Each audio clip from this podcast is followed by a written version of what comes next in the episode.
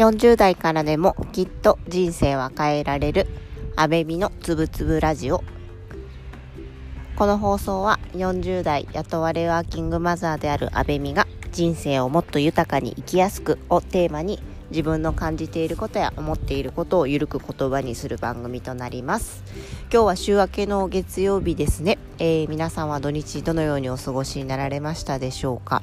えー、私自身はですねこの土日で、まあ、子供をあの土曜日一日あのずっと2人きりで一緒にいたんですけれどもどうやら本人から風邪をもらってみたらしくてですねあの自分の娘自体はもう風邪はほぼほぼ感知してるんですけれども、えーと、私が今度は風邪をこじらせる負のループに入っております。あのすごくお聞き苦しいかと思うんですけれども鼻が今詰まっておりまして体が全体的にだるくてですねあの熱自体はないんですけれども普段ほとんど風邪ひいたりとか熱出したりとか私しない体質なので、えー、年に1回ぐらい、まあ、あるかないかなんですけれども年に1回しかないので逆にちょっと体調不良なだけですごくしんどい気がしてしまってですねまだまだ体調管理ができてないなぁなんて感じる今日この頃であります。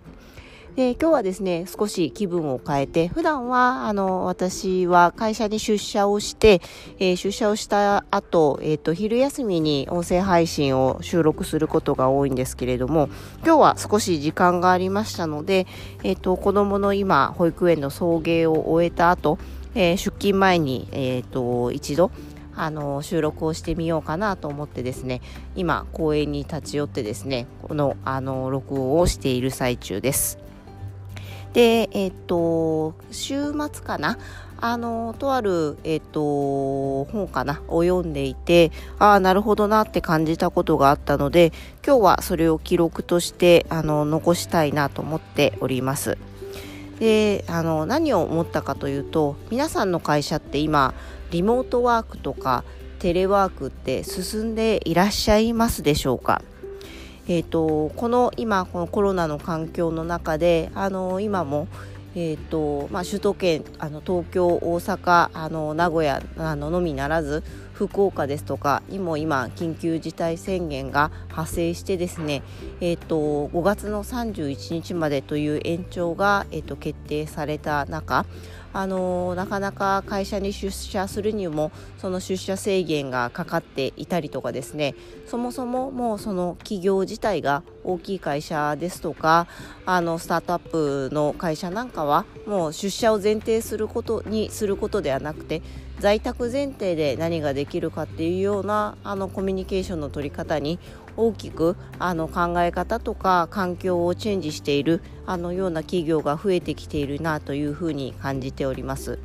ですのでやはりこのあの環境の中でもあの出社前提どこかに誰かがあの集まって仕事をするという前提ではなくて、えーと、もうあのちりぢりバラバラそれぞれの環境においてうまくやっぱりどのようにコミュニケーションをとっていくのかあのどのように意思疎通を図っていくのかっていうのをあの自分の頭で考えてですねそれを実行してあのいかなければならないあの世の中になってきているのかなというようにあの私自身身も感じております。しかしですねあのすごく、えーと、自分の会社でも思うことなんですけれども思った以上にあの日本ってテレワークとかリモートワークもちろん一部の企業さんなんかでは進んではいるんですけれどもあの本当に一部だけであってニュースとかテレビとかを見ていると結構相当のあの人の方があの出社をしてあの会社で仕事をするもちろんあの対面ですとか感情労働に携わっていらっしゃるような方はあのもちろん、えーと対人と人とのあの関わりを持って仕事をするものなので、えっと、出席をして出社をして仕事をするというのが当たり前なんですがにしてもそれ以上の方がやっぱり出社を前提としてあの仕事をされるようなケースがなんか目につくなというふうに今感じていてこれってやっぱり何でなのかなっていうふうに感じた時にあの一つこれが全てではないんですけれども一つの考え方として私たちがやっぱり日本人なだからなのかなっていうのをあのえっと、心当たりがあるなっていうのを非常に感じました。どういうことかというとやっぱり日本人ってその、えーと、文章の文脈を読んだりとかあとはその言葉の端々から何かを汲み取ってあの想像するすごくあの文脈文化ハイコンテクスト文化だと思うんですよね。そこから発出をしてテキストだけですとかメールだけあとはチャットだけのやり取りにすごくそのコミュニケーション意思疎通の方法自体がなかなかその企業の文化ひいては、えっと、その国の文化と馴染みがない少しやはりあの無理をしてやらざるを得ない部分が出てくるからなかなかあの思った以上に、えっと、成果があのテレワークですとかリモートワークっていうところが進みにくいのかななんていうのを感じています。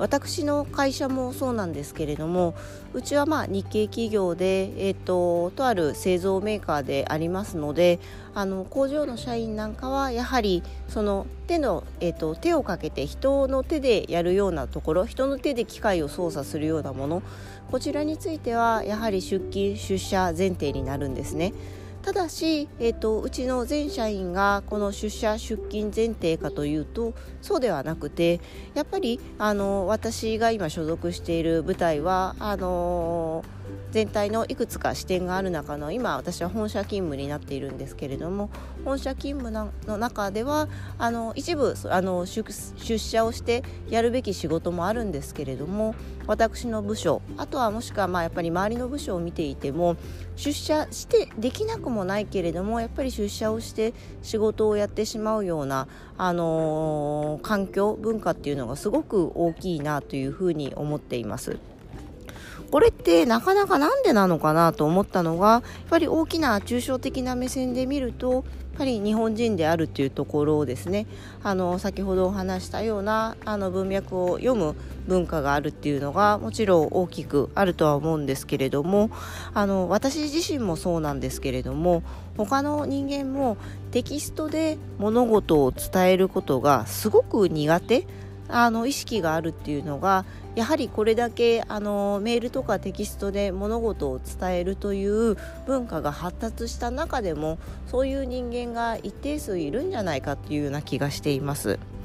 であのやっぱりテキストとかチャットで送るものっていうのは特に仕事となるとなかなかその就職後とか前後の文脈を読んで何かいろんな言葉を発するよりも物事を端的にシンプルにあの伝えるっていうことがすごく大事になってくると思うんですよね。ただし私自身すごくそうなんですけれども本当であればもっと感謝を伝えたいあのもっとあの心を込めて書きたいんですけれどもそれを書いてしまうとすごく日本語的に文章が長くなってしまったり、あの、就職が多くなってしまったりしてすごく読みにくいんですよね。ただしやっぱりシンプルに物事を伝えて相手の方に分かっていただいて動いていただくっていうことが必要になることがとても多いので本当にこのテキストこの内容で相手にうまくやってほしいことこちらの進行が伝えられているかどうかっていうのがすごく不安になる時があるんです。で自分自身のもちろん気質であるところもあると思うんですがあのやっぱり日本語そのもののあの文章とか文法のところあとはその日本人全体の環境のところも私みたいに感じている人って意外と一定数いるんじゃないかなというような気がしています。でただあの、まあ、こうは言っていてもあの自分自身もこの環境に、まあ、変化に対応していく力を身につけるという意味ではやっぱりテキスト文化に慣れてあの一定日数在宅なんかもしながらうまく効率的に自分があの気持ちよく働ける環境をですね自らあの作っていく必要はあるんですけれどもやっぱり心のどこかでですねその相手の状況とかこのメールをあの受け取った相手の気持ちが少しあの場所が離れていることによってあの分かりづらかったりすることをあの心のどこかでやっぱりストレスに感じている自分がいるなっていうのをふと感じています。またですねあとうちの会社なんかはあのいいとか悪いとかではないんですけれどもあの私の上司もそうですしその上もやっぱり出社をしてあの何か取り組む仕事特に管理職なんかはそうなんですけれども、まあ、集まってその方向感を決めたりとか示したりとかあのその示すための根拠を揃えたりとかあのそういう仕事が多くなってくるので、まあ、定石になればなるほどあの当社の場合はあの出社をしている頻度ですとか回数がすごく多くなっているなっていうような気がしています。そういった観点でもやっぱりそのあの人っていうのは特に日本人はあの上の状況ですとかあの自分の定石の環境なんかを見ながらそことうまくコミュニケーションを取っていくためにはあのどういう手法がいいのかっていうふうに考えると私自身もやっぱり出社をしてあの仕事をするという選択をしがちなのでこういったところにも、まあ、リモートワークが進まなかったりテレワークがなかなかあの推進しないような社会的背景が日本の中ではあるのかななんてことを感じています。ただしですね私もあの今あの住まいもですね会社の近くにあのあえて今あの賃貸で場所を借りていましてあの夫と娘と3人で暮らしてはいるんですけれどもやっぱりこれが自分のあの生活の最適解なのかというとそうではないんですね。あのできればもう少しあの違う環境に身を置きながら仕事との両立を図りたいっていうのを感じている自分もいますのでこれをやっぱり達成するためにはあの出社ありき出社でしか取れないコミュニケーションっていうのを極力減らせる努力をしてやっぱり自分のあの言語化の能力だとかあと自分の気持ちをシンプルにうまく文章で伝えられるような努力を自分の中でもしていかないといけないのかなっていう気持ちはありますのでそういった意味でもあの例えばツイッターでつぶやいたりですとかこういった音声配信で自分の思いとか考えていることをあの少しずつあの貯めていってですねあの人に分かりやすくシンプルにかつあの相手に嫌な思いをさせずに物事を伝えるっていう訓練をあの日々重ねていきたいななんてことを考えている今日この頃でした。ではまた明日